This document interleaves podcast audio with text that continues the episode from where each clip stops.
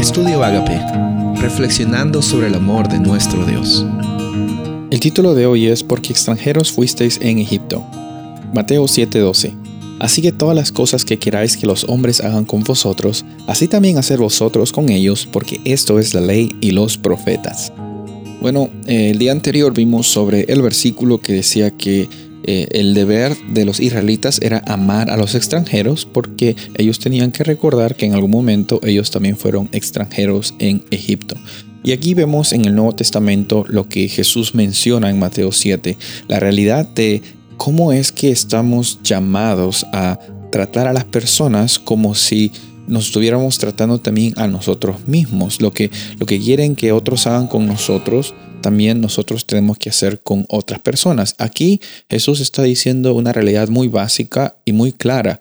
Aquí no dice solo trata a, a, las personas que te tratan bien, bien. No, dice a todos, todo lo que los hombres quieren que hagan con ustedes, hagan ustedes con ellos, con todas las personas, sin ninguna distinción.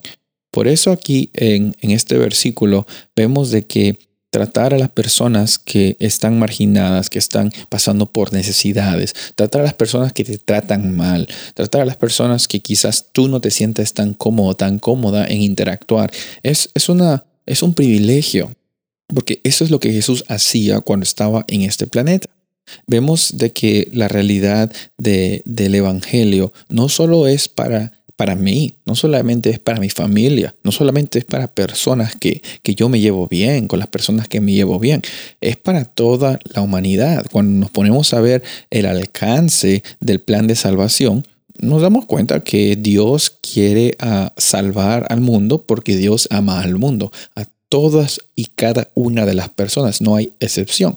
Obviamente la decisión está en cada una de las personas de este planeta Tierra, pero no está en nosotros en predecidir por lo que la otra persona va a, tomar y también no está en nosotros en tratar mal o bien a las personas porque aparentemente en el exterior se ven o se podrían ver por los estereotipos que no estarían dispuestas a aceptar a Jesús. Y sabes también, la realidad está en que las personas se dan cuenta cuando estamos realmente caminando con Jesús. Vemos de que la transformación que Jesús da en la vida del ser humano es algo que no lo podemos esconder, tampoco no lo intentamos cambiar o mostrar, simplemente es algo que es, es nuestra realidad.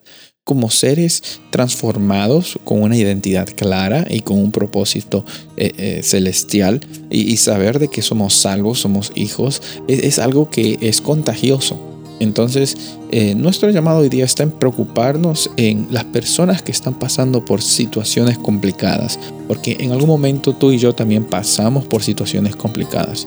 Y nuestro privilegio es acompañarlos porque yo sé que eso es lo que haría Jesús también si estuviera aquí en la tierra hoy.